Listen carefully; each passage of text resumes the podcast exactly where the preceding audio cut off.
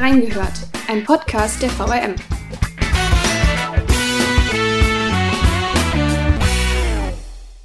Der Rosenmontag rückt näher und damit auch der Abschied von VRM-Chefredakteur Stefan Schröder nach mehr als 40 Jahren im Beruf. Aber kann man den Beruf des Journalisten überhaupt ablegen? Und was machen eigentlich Redakteure im Ruhestand? Wir haben reingehört. Hallo und herzlich willkommen zu einer neuen Folge von Reingehört. Mein Name ist Laura Haff und ich spreche heute mit dem noch VRM-Chefredakteur Stefan Schröder und freue mich ganz besonders, dass das vor dem Rosenmontag noch geklappt hat. Hallo, ja, Herr Schröder. Vielen Dank, Frau Haff. Ich muss ja dieses Jahr nicht viel feiern.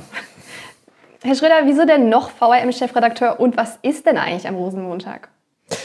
Rosenmontag, ich bin gebürtiger Rheinländer, ist eigentlich im Rheinland Ausnahmezustand.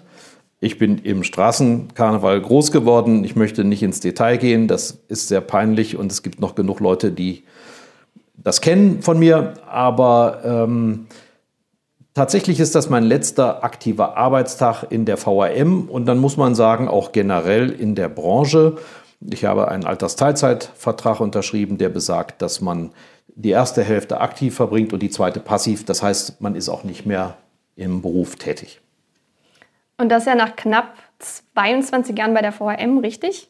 Ja. Äh, Ihre Stelle in der VRM angetreten sind Sie damals am 1.12.1999, zunächst bei der AZ in Mainz dann ab 2008 Chefredakteur beim Wiesbadener Kurier. Aber ihre journalistische Karriere hat ja nicht am, also 1999 angefangen. Wenn man jetzt sich ihren Lebenslauf anschaut, waren sie jetzt zum Beispiel bei der FAZ oder beim, bei der Rheinischen Post Düsseldorf. Würden Sie für die ZuhörerInnen nochmal Ihren Werdegang als Journalist zusammenfassen?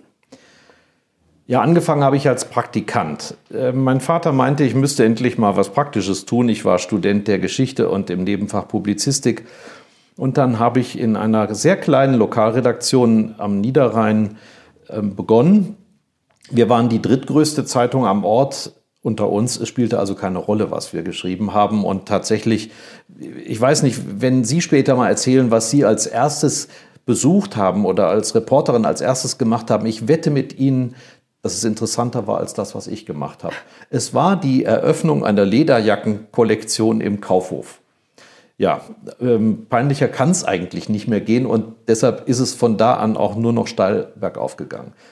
Ich habe, wie gesagt, studiert und das spielt auch alles keine Rolle. Ich musste mich bei 50 verschiedenen Verlagen bewerben, bis ich was bekommen habe. Also Sie haben es heute alle besser. Wir legen rote Teppiche aus. Schlussendlich bin ich bei einem Verlag im Badischen gelandet, in Karlsruhe. Das war eine wunderschöne Zeit, weil das Elsass in der Nähe war und ähm, auch sonst viel Unterhaltung. Und habe dann ähm, den Sprung nach Frankfurt gemacht, ja. Am Ende ist es dann die VRM geworden. Äh, wieso denn dieses Unternehmen? Was hat es so attraktiv gemacht im Vergleich zu den anderen, wo Sie ja jetzt hier auf jeden Fall am längsten gewesen sind? Ja, ich möchte ja keinen auffordern zum Wandern ich bin eigentlich auch nicht unbedingt ein Wanderer zwischen den Welten und Berufen.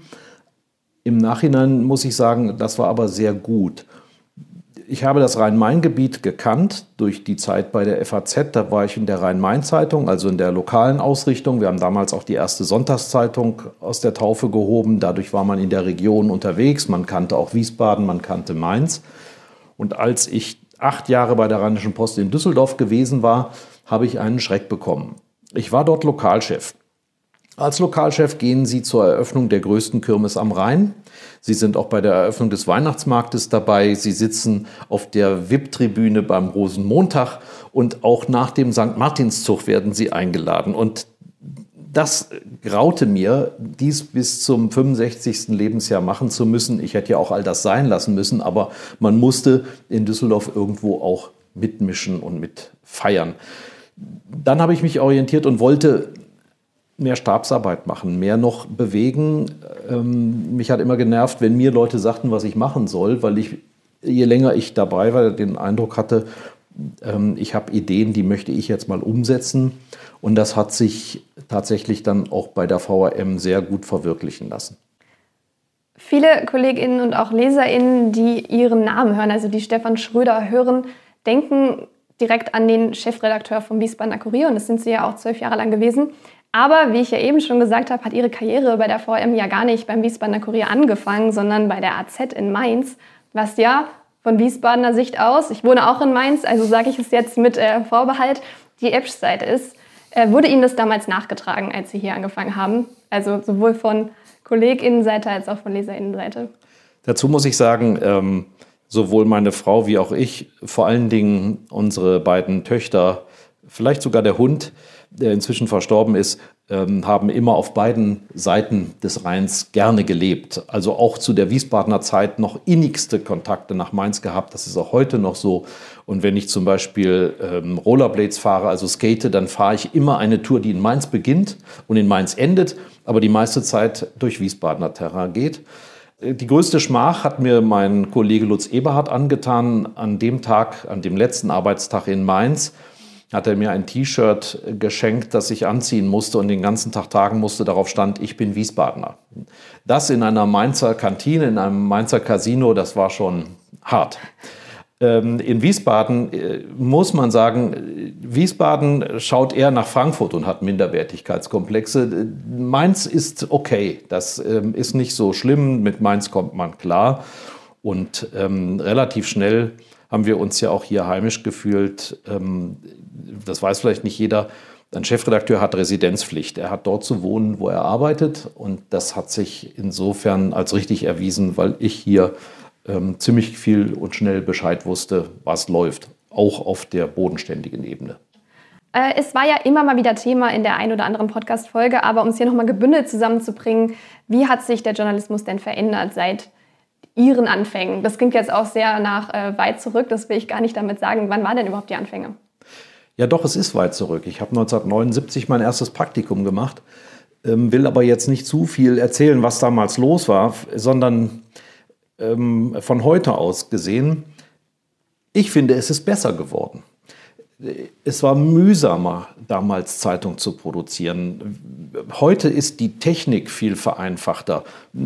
Ein, ein Zukunftsforscher hat mal gesagt, und das ist 20 Jahre her, nehmt das Internet nicht so, wie es ist, so wie das Internet heute, also damals zu Beginn des Jahrtausends ist, ist es wie ein Auto mit viereckigen Rädern. Ja, damals gab es keine Leitung, äh, wurden die, die Videos geruckelt, äh, Telefone waren nur zum Telefonieren da. Das ist heute ganz anders. Wenn ich auf die Straße gehe und ein, äh, ein Video machen möchte, dann bin ich von der Qualität fast beim ZDF ich habe beim ZDF 1981 ein Praktikum gemacht. Das war dermaßen mühsam, einen Nachrichtenfilm für die Drehscheibe herzustellen. Wir fuhren mit zwei Autos durch Nordrhein-Westfalen. Da brauchte man einen Beleuchter, einen Tonmann, einen Kameramann, einen Assistenten, um eine Minute Nachricht im Film herzustellen, die irgendwann unter ferner liefen, lief. Und das musste alles, musste der Film noch kopiert werden in einem Kopierwerk. Dann musste er physisch erstmal nach Mainz noch transportiert werden oder über eine Überspielstation. Das alles macht mache ich heute mit dem Handy? Und ähm, trotzdem, ich habe mich damals nicht für das Fernsehen entschieden, sondern für die Zeitung, weil mir es viel lieber war, einfach zu arbeiten. Man saß an einer mechanischen Schreibmaschine, später an einer elektrischen, dann wieder an einem Computer. Man hat etwas eingegeben und man war quitt damit. Das ist ja heute schon komplexer. Aber der Vorteil für viele wie Sie ist ja, dass sie Digital Native sind, also dass sie spielerisch mit diesen Funktionalitäten aufgewachsen sind und auch in der Lage sind, wenn etwas nicht funktioniert, Umwege zu finden, Beipasse, um das zu beheben. Die negative Seite ist auch allen klar, wenn Nachrichten schneller und unkomplizierter verbreitet werden dürfen, steigt die Gefahr, dass sie nicht verifiziert sind, dass sie nicht so korrekt sind, wie sie mal waren. Aber sage nie jemand, früher war alles besser. Was wir für Unsinn produziert haben und auf die Menschheit losgelassen, das kann man leider heute in jedem Zeitungsarchiv ja noch nachlesen. Das war mindestens so schlimm in Anführungsstrichen, wie das heute kritisiert wird. Das heißt, jetzt haben Sie es ja schon so ein bisschen gesagt, vor dem Hintergrund, wie sich jetzt alles verändert hat, wenn Sie jetzt nochmal Anfang 20 wären, würden Sie alles auch nochmal machen und würden wieder den gleichen Beruf wählen. Was sich ja nicht geändert hat, und das ist ja das, also Beruf lieben, ich, ich liebe das, was ich tue. Aber ähm, die Begegnung mit Menschen, barrierefrei, wenn man möchte, heute mit dem höchsten Mann im Staate oder der höchsten Frau zu reden, morgen den Obdachlosen anzusprechen, das ist ja genau unser Job. Also für die Leserbarrieren zu überspringen, Menschen anzusprechen, die vielleicht keiner anspricht oder auch von mir aus auch Missstände aufzudecken. Ähm, natürlich immer auch als Dienstleister, nicht als Selbstdarsteller. Das ist ganz wichtig. Aber die Möglichkeit, dies zu tun und ähm, vor allen Dingen immer wieder Neues auch kennenlernen zu dürfen, das hat den Nachteil, dass wir die Menschen mit dem soliden Halbwissen sind, wie man immer so gerne sagt. Äh, wir werden nie irgendetwas wie die Klimakrise oder die Biodiversität oder die Energiekrise so perfekt schildern können, wie das ein Professor tut. Dafür können wir es vielleicht so beschreiben, dass es ein Leser versteht. Wollten Sie immer schon Journalist werden oder gab es in Ihrer Kindheit einen Kindheitstraum? Da kann ich mich nicht mehr dran erinnern. Ich wollte aber mal eine Zeit lang so am Beginn des Studiums eigentlich Geschichtsprofessor werden, weil ich mich immer noch bis heute für Geschichte sehr interessiere. Nur ich glaube, das wäre der falsche Weg gewesen. Das wäre zu trocken, zu akademisch geworden. Selbst heute, wenn ich mich mit historischen Themen beschäftige, merke ich, was für eine Freude das bereitet, das so aufzubereiten, dass es lesbar ist. Und ich glaube nicht, dass in Deutschland die Wissenschaft der Geschichte schon so weit ist, dass sie so einen Stil als wissenschaftlichen Stil akzeptieren würde. Das ist bei den Angelsachsen anders. Es gibt auch löbliche Ausnahmen. Ich sage mal, Andreas Röder, der Mainzer Historiker, ist so eine, aber für mich wäre das nichts gewesen. Auf welche Ereignisse in Ihrem Berufsleben blicken Sie denn besonders gerne zurück? Also gibt es da irgendwelche Anekdoten, irgendwelche Personen, mit denen Sie gesprochen haben, was Ihnen sehr viel gegeben hat damals oder auch Projekte, die Sie beim WK oder bei der VM ins Rollen gebracht haben? Ja, also es sind erstmal immer wieder Erinnerungen an Teamarbeit, also wo man zumindest im Nachhinein pathetisch sagen könnte, da haben wir alle an einem Strang gezogen. Ähm, für mich unvergessen, obwohl es Erdal Aslans Baby ist, ganz klar. Ich will hier nicht die Vaterschaft streitig machen, aber Mensch Westend war so ein und ist so ein Projekt. Für mich ist das auch noch nicht gestorben.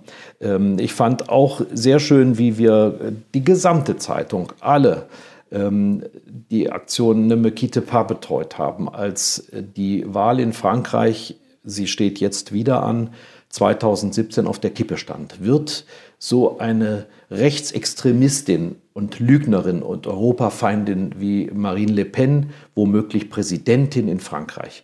Dann hätte uns Frankreich verlassen. Und dann haben wir gesagt, verlass uns nicht, ja, nach einem berühmten Chanson. Ähm, und da haben wir Briefe geschrieben an Franzosen und ganz tolle Antworten auch bekommen. Das, und das war alle zusammen ein super Team. Ich bin heute noch beleidigt, dass wir nicht den deutsch-französischen Journalistenpreis dafür bekommen haben sicherlich auch immer, wenn wir, wenn wir Talks aufgesetzt haben, wenn wir die Leser in Bewegung gesetzt haben. Das waren nicht unbedingt Nachrichtenformate, aber wir haben ein Sammelalbum aufgesetzt. Wiesbaden sammelt Wiesbadener Klebebildchen von Panini, dasselbe. Ich habe Bilder noch gesehen kürzlich, wie auch mein Zimmer, das Konferenzzimmer, die Vorzimmer, die Salons, die Treppenhäuser überfüllt waren von Menschen, die zum Sammeln angetreten und zum Tauschen angetreten waren. Und das, denke ich, ist auch richtig. Eine Redaktion muss in der Stadt sitzen. Immer wenn wir mit den Menschen zu tun hatten, wenn sie zu uns gekommen sind oder wir zu ihnen. Ähm, ich war nur ein, zwei Mal ähm, bei den äh, Unterwegsgeschichten vor Ort unterwegs oder äh, die Zeitung vor Ort mit den SW-Bussen. Äh, das ist für mich ein super Format. Wir haben das Redaktionsmobil viele Jahre gehabt, das Reportermobil. Ähm, das sind Dinge, an die ich mich gerne erinnere, weil sie auch für mich etwas ist, was bei Zeitungen nie vergehen wird, der direkte menschliche Kontakt. Menschlicher Kontakt, Stichwort. Ähm, welche Personen, die man kennt, haben Sie denn so interviewt? Ja, da muss ich leider sagen, es sind tatsächlich die Menschen, die, die viele auch kennen und schätzen. Gut, manchmal ist es auch ein bisschen der Skurrilitätsfaktor. Helmut Kohl zu treffen, deutlich lange nachdem er Bundeskanzler gewesen war, war trotzdem noch ein Erlebnis. Ähm, wir haben ihn in einer Reihe namens VRM Bistro 2006 oben in dem Verwaltungsgebäude der VRM getroffen, vor Publikum, mein damaliger Chefredakteur Klaus Beck und ich. Das war großartig. Es war eine Inszenierung. Oder äh, damals war, glaube ich, noch Bischof Lehmann, äh, mit dem wir dann nach dieser Veranstaltung italienisch essen gegangen sind. Und er kannte sich wahnsinnig gut aus mit italienischem Essen, weil er während des Vatikanischen Konzils Anfang der 60er Jahre mal in Rom gelebt hat und äh, für eine gute Pasta zu schätzen wusste. Für mich ist Joachim Gauck ein wunderbarer ähm, Redner und Mensch. Für mich war er auch insofern ein, ein toller Bundespräsident. Den durfte ich letztes Jahr im Sommer in Berlin besuchen, auf seinem Alterssitz in seinem Büro.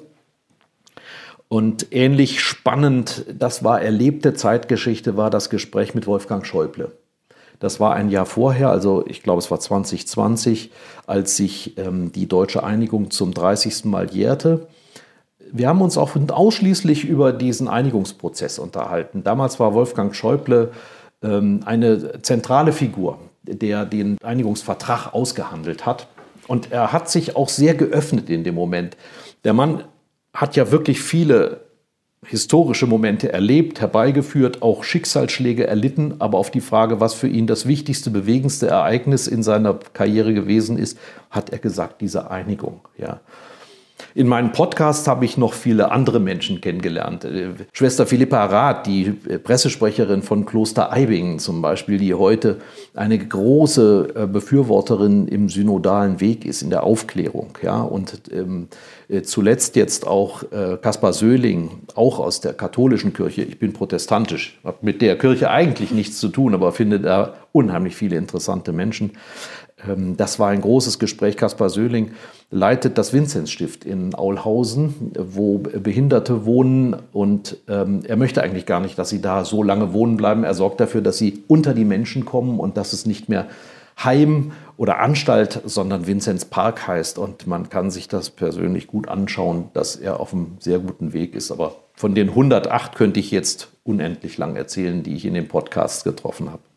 Das ist dann wahrscheinlich auch das, was Sie dann mit am meisten vermissen werden oder dann mit Menschen zu sprechen, interessante Menschen zu treffen? Ja, ähm, zumindest in dieser Regelmäßigkeit.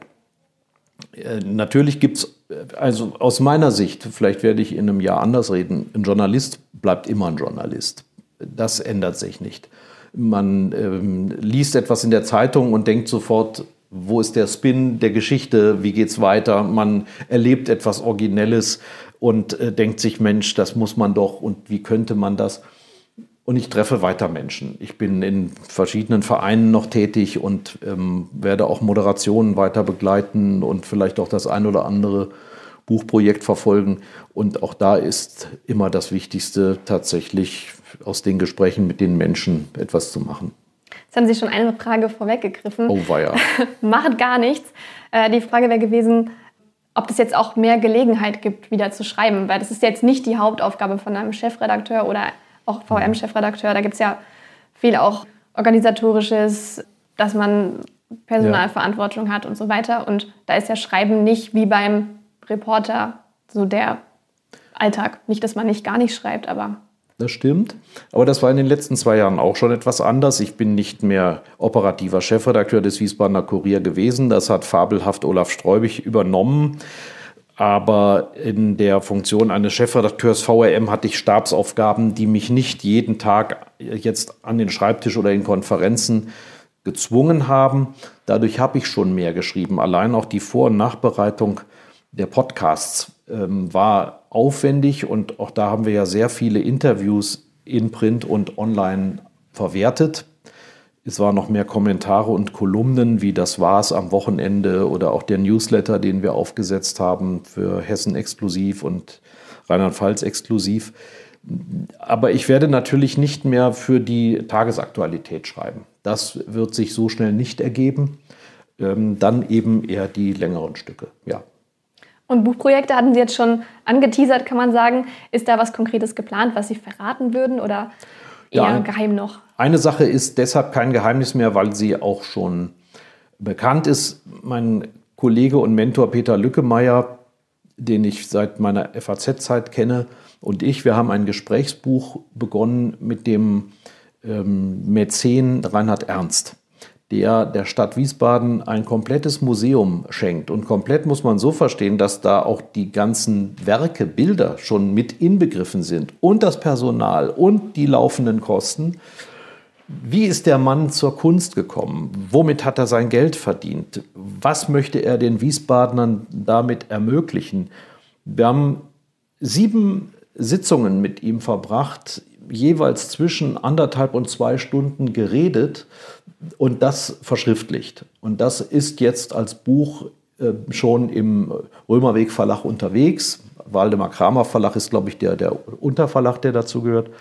Und dort führe ich auch andere Gespräche, die sind allerdings noch nicht so weit, dass ich darüber reden könnte. Es hat auch immer ein bisschen was mit Geschichte zu tun und ähm, äh, historischen Menschen sicherlich. Wie das Buch über das Pressehaus, was Sie ja auch veröffentlicht hatten, genau. Äh, gibt es andere Dinge? Also jetzt mehr Schreiben auf jeden Fall, Buchprojekte, aber gibt es andere Dinge, auf die Sie sich freuen, für die Sie jetzt endlich die Zeit haben, für die Sie vorher keine Zeit hatten? Also vielleicht irgendein Urlaubsort, wo Sie immer schon länger hin wollten oder ein äh, sehr umfangreiches Buch, was Sie unbedingt lesen wollten. Bei mir ist es Krieg und Frieden tatsächlich. Ja. Was wahrscheinlich auch. Das lesen Sie mit 65 oder? nee, nee, ich habe das, ich habe es schon, äh, ich plane es schon eine Weile, aber es ist halt irgendwie ein Buch, was, wo ich jetzt sagen würde, man müsste das schon mehr am Stück lesen und sollte jetzt nicht zu viele Pausen machen, weil es einfach ja sehr viele ja. fremdsprachige Namen sind. Und ich glaube, da wäre mal so ein verlängerter Urlaub irgendwie ich glaube, 67 Stunden ist das Hörbuch lang. Das oh heißt, Gott. das sollte man einplanen. also nein, mein Versuch mit Hörbüchern, okay, auf längeren Reisen ja, am Steuer, aber ich merke, Hörbücher machen müde. Ja, und ähm, ja, also das ist jetzt, Sie bringen mich jetzt auf eine Idee. Ähm, eigentlich habe ich immer Zeit zum Lesen gehabt und äh, mach das, das mache ich auch weiter beruflich, Rezensionen schreiben und ähnliches. Ich finde das auch ein Wahnsinnsprivileg. Sie lesen ein Buch und Sie wissen, ich treffe den Autor hinterher. Jetzt am 5. März mache ich Reklame. Ähm, der Autor Musharbash ist ähm, eigentlich Kollege bei der Zeit, äh, Investigativressort und Yassin Musharbash und er hat äh, ein Buch Russische Botschaften geschrieben. Das handelt intensiv von Rechercheteams, von, ähm, von einem russischen Agenten. Vielleicht ist es gar keiner, man muss am Ende sehen, was es ist. Und mit dem treffe ich mich dann, wenn ich das Buch gelesen habe, vor Publikum und darf ihn Löcher in den Bauch fragen, was mir alles eingefallen ist. Ähm, ich bin sogar mal in einem Krimi aufgetaucht, ähm, nachdem ich mich mit dem Ostfriesen-Krimi-Autor Klaus-Peter Wolf hier in Wiesbaden getroffen habe. Der war während der Fernsehkrimitage in der Stadt. Und dann haben wir geblödelt und überlegt, eigentlich könnte man einen Krimi mal in diesem wunderschönen Pressehaus spielen lassen. Ja, unten die, die Kellerasseln, da ist es so schwül und dampfig und die, die Stufen knarren und gruselig könnte man, ja. Darüber haben wir gesprochen und nie ist was draus geworden. Und irgendwann erfuhr ich aber, ich glaube, er hat mir den Krimi sogar zugeschickt, dass äh, in einer Szene, wo seine Protagonistin die Kommissarin in Wiesbaden ist, sie diesen Chefredakteur trifft und ihn im Pressehaus besucht anlässlich einer Veranstaltung. Ja. Also Josef und seine Brüder, um auf Ihre Frage zurückzukommen, besteht aus vier Bänden, ist von Thomas Mann geschrieben worden und ich habe den ersten und den dritten Band gelesen weil irgendwie durch die Inhaltsangabe mich diese beiden gereizt haben und Band 2 und 4 fehlen noch. Das wäre so ein Projekt, wo ich denke, ja, da brauchst du Zeit, nicht 67 Stunden, aber äh, so Zeit, um auch sich wieder reinzulesen. Thomas Mann, der bekannt und berüchtigt ist dafür, mhm. Seite, also Sätze über eine halbe Seite zu strecken und dann fängt man wieder an und versucht die jetzt nachzuvollziehen. Ähm, von meinem Deutschlehrer habe ich gelernt, man soll solche komplexen Bücher mit dem Bleistift lesen, dass man sich immer Notizen macht und anstreicht und ähnliches. Ähm, ich versuche das durchzuhalten.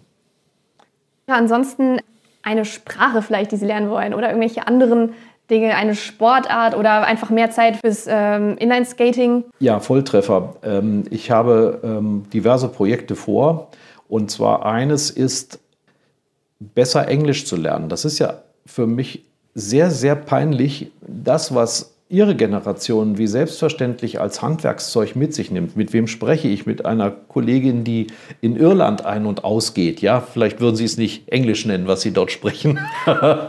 Aber zumindest äh, ist das Ihr täglich Brot. Und ich komme immer so klein und armselig vor, wenn ich mich mit englisch sprechenden Menschen unterhalte. Dabei müsste das selbstverständlich sein. Also das will ich unbedingt aufpolieren, mein Schulenglisch. Und äh, das Zweite ist äh, mein Tennis. Das ist ähnlich. Ähm, ähm, ich spiele mehr Tischtennis über die, äh, übers Netz als Tennis. Das wissen auch meine Partner. Und da will ich Trainerstunden nehmen. Und ich möchte meine Frau ähm, überraschen. Sie kennt das aber schon ich will Bügeln ähm, optimieren für mich. Also ich habe nur im Studium konsequent durchgebügelt, dann wurde mir das abgenommen.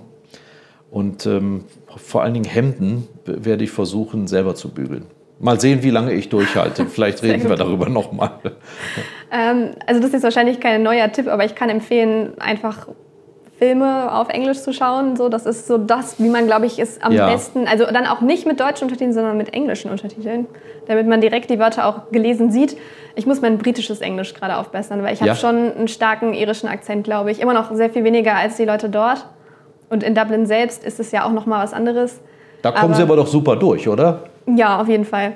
Aber ich spiele jetzt in einem britischen Theaterstück mit an der Uni in Mainz. Ja. ja, das muss man auch noch mal wissen. Laura Haaf spielt beim Improvisationstheater mit, ne? Und ist, spielt da, ist das auch eine Impro-Geschichte? Nein. Nee, das ist ein, also diese englische Theatergruppe an der Uni in Mainz, ähm, das Dale Theater. Und da spielen wir Sturmhöhe. Da muss es halt wirklich britisch klingen. Und dann müssen sie sich entsprechend auch verkleiden. Ja. Bin ich am Nähen gerade. Kostüme, ja, ja. ja. ja das werde ich nicht mehr lernen. Aber das Skaten werde ich noch vervollkommnen, das stimmt. Und das Fahrradfahren fange ich wieder ordentlich an. Niederrheiner ähm, kennen ja Fahrradfahren als Fortbewegung schon sehr früh. Hier war es sehr schwierig, aber deshalb habe ich mir ja ähm, auch zum Teil von den Kolleginnen und Kollegen zu einem runden Geburtstag ähm, ein E-Bike mitfinanzieren lassen und das will jetzt ah. auch ein bisschen häufiger bewegt sein. Gibt es ansonsten Projekte, die jetzt mit dem Wiesbadener Kurier oder der VM zu tun haben, die Sie weiterverfolgen? Also der Podcast Schröder trifft, der endet ja. Ja. Die Folgen bleiben aber erhalten und können weiterhin gehört werden, die ja. alten Folgen. Aber gibt es irgendwas anderes? Zum Beispiel ist es ja so, Sie haben Geschichte, ist eine große Leidenschaft von Ihnen. Sie haben äh, Führungen im Pressehaus gemacht, an dem meine Großeltern tatsächlich teilgenommen haben. Und sowas zum Beispiel, da sind Sie ja schon hier der Profi beim Wiesbadener Kurier von der Geschichte des Pressehauses. Ja, ja, äh, die Verträge sehen so aus, und das ist vom Gesetzgeber vorgeschrieben. Mein Verlag hat da nur mittelbar mit zu tun, dass ich in der passiven Phase nicht für das Haus arbeiten darf. Mhm. Zumindest nicht normal gegen ein zusätzliches Geld. Aber ich bin ja noch ähm, Vorsitzender von Ihnen leuchtet ein Licht, unserem Hilfsverein, der dank der Leser und vieler gutmütiger, gutwilliger Sponsoren auch in, diesem, in dieser Kampagne vor Weihnachten bis jetzt extrem erfolgreich war. Also 270.000 Euro haben wir einnehmen können und die wollen jetzt auch anständig verteilt werden. Ich verrate hier in diesem Podcast, dass wir auch einen neuen Weinstand brauchen für die Weinwoche. Der alte Stand hat seinen Geist aufgegeben und da, da, kann ich nur alle neugierig machen, was uns da eingefallen ist. Der Weinstand ist ein ganz wichtiger, äh, eine ganz wichtige Säule bei der, beim Geldverdienen für diesen guten Zweck. Das werde ich weitermachen. Ja klar, vielleicht mache ich, springe ich ab und zu mal auch als Hausführer ein, das kann sein. Aber ich möchte eigentlich Kollegen wie Martin Schirling, der hier nebenan geboren ist sozusagen und Olaf Streubig und andere neugierig und fähig machen, das ähm, so weiterzuführen, was sie auch schon gut getan haben. Und wenn mal eine Frage aufkommt, können Sie fragen oder das Buch herlesen. Ja, das Buch war eine Guerilla-Aktion. Ich wollte nicht, dass diesem Haus übel angetan wird und dass es in irgendeiner Form äh, dem Verlag abhanden kommt. Deshalb haben Manfred Gerber und ich Unterstützt übrigens auch mit Expertise von Gottfried Kiesow an, an, an einer Ikone des deutschen Denkmalschutzes, der hierüber schon mal einen Aufsatz geschrieben hatte, über dieses Wahnsinnshaus, haben wir tatsächlich zum 100. Geburtstag des Pressehauses 2009 dieses Buch herausgebracht.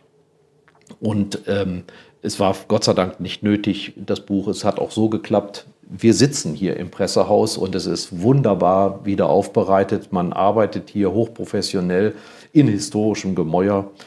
Und äh, an all die, die zuhören, nochmal die Bitte und die Aufforderung, wenn alles mal wieder leichter ist, ohne Maske und andere Hygieneregeln, kommen Sie uns besuchen. Was steht denn jetzt noch an in der letzten Woche, bevor es in den Ruhestand geht. Ja gut, Abschied nehmen. Ich habe schon relativ viel hier, es klingt vielleicht auch schon ein bisschen hohl, ich weiß nicht, äh, im Büro ausgeräumt. Über meinem Schreibtisch hängt ein überdimensionales Bild, das will noch verpackt werden. Das bin ich Gott sei Dank nicht losgeworden. Das hat einen äh, Abnehmer gefunden. Ähm, das, ich möchte ja meinem Nachfolger jetzt auch nicht solche Erblasten hier überlassen. Ansonsten, ja, eine Abschiedstour äh, in Maßen. Wir machen keine großen Veranstaltungen, das geht nicht, ähm, soll auch nicht so sein. Und ja, man wird sich ja ohnehin immer wieder in einer Stadt wie Wiesbaden über den Weg laufen. Das bleibt gar nicht aus. Deshalb ist das ja für, äh, bei vielen kein äh, großer Abschied für immer oder länger. Ähm, ansonsten bleibt immer was abzuwickeln, äh, was äh, büromäßig ist. Ähm, ein Auto zurückgeben, Equipment zurückgeben. Ja, aber das ist eigentlich, ich habe mit einer Philosophin übrigens meinen letzten Podcast gemacht über das Abschiednehmen. Was oh, schön. Ja, und da ist eigentlich ähm, ein Lebensabschnitt beenden immer sehr ähnlich. Ja, also man äh, macht auch tatsächlich einen Cut. Das ist auch wichtig. Also keine richtige Abschiedsfeier am Rosenmontag, sondern eher eine Abschiedswoche mit kleinen Besuchen im ja. Büro. Dann ist die letzte Frage noch, werden Sie hier am Rosenmontag mit Kostümierung sitzen oder nicht? das ist überhaupt eine Idee, auf die ich gar nicht gekommen bin bisher. Ähm, mal gucken, vielleicht reicht eine rote Nase. Es darf ja auch bei so einem Abschied nicht zu viel Behinderung geben. Man muss vielleicht noch Sachen schleppen oder reden oder ähnliches. Und ähm, nein, ähm, wie gesagt, es ist auch eine, eine, kleine Form nur des Abschieds. Ähm, eigentlich wollte ich an dem Tag Urlaub nehmen, ähm, aber das geht nicht. Nee, auch nicht für einen Rheinländer an dem Tag. Ausnahmsweise mal. Nee, also man will ja auch noch Gelegenheit haben, sich zu verabschieden. Wir kommen auch noch mal vorbei, also von Bolos Seite. Na wunderbar. Dann vielen, vielen Dank, dass äh, Sie sich die Zeit genommen haben, dass das alles noch geklappt hat. Wir sind in der nächsten Woche wieder für euch da mit einer Folge zur Radwegssituation in Wiesbaden. Fragen stellen könnt ihr wie immer per E-Mail an audio.vm.de oder bei Facebook und Instagram unter den Posts zur jeweiligen Folge. Abonniert uns gerne oder lasst uns ein Like da. Bis nächste Woche. Tschüss!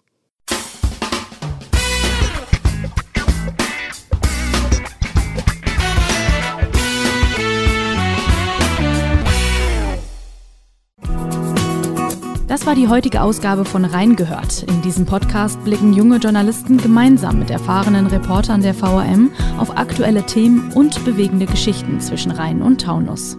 Ihr wollt noch mehr spannende Geschichten, Reportagen und News aus eurer Region? Dann probiert doch einfach mal unser Plus-Angebot aus. Einfach reinklicken unter vrm-abo.de slash podcast. Ein Angebot der VRM.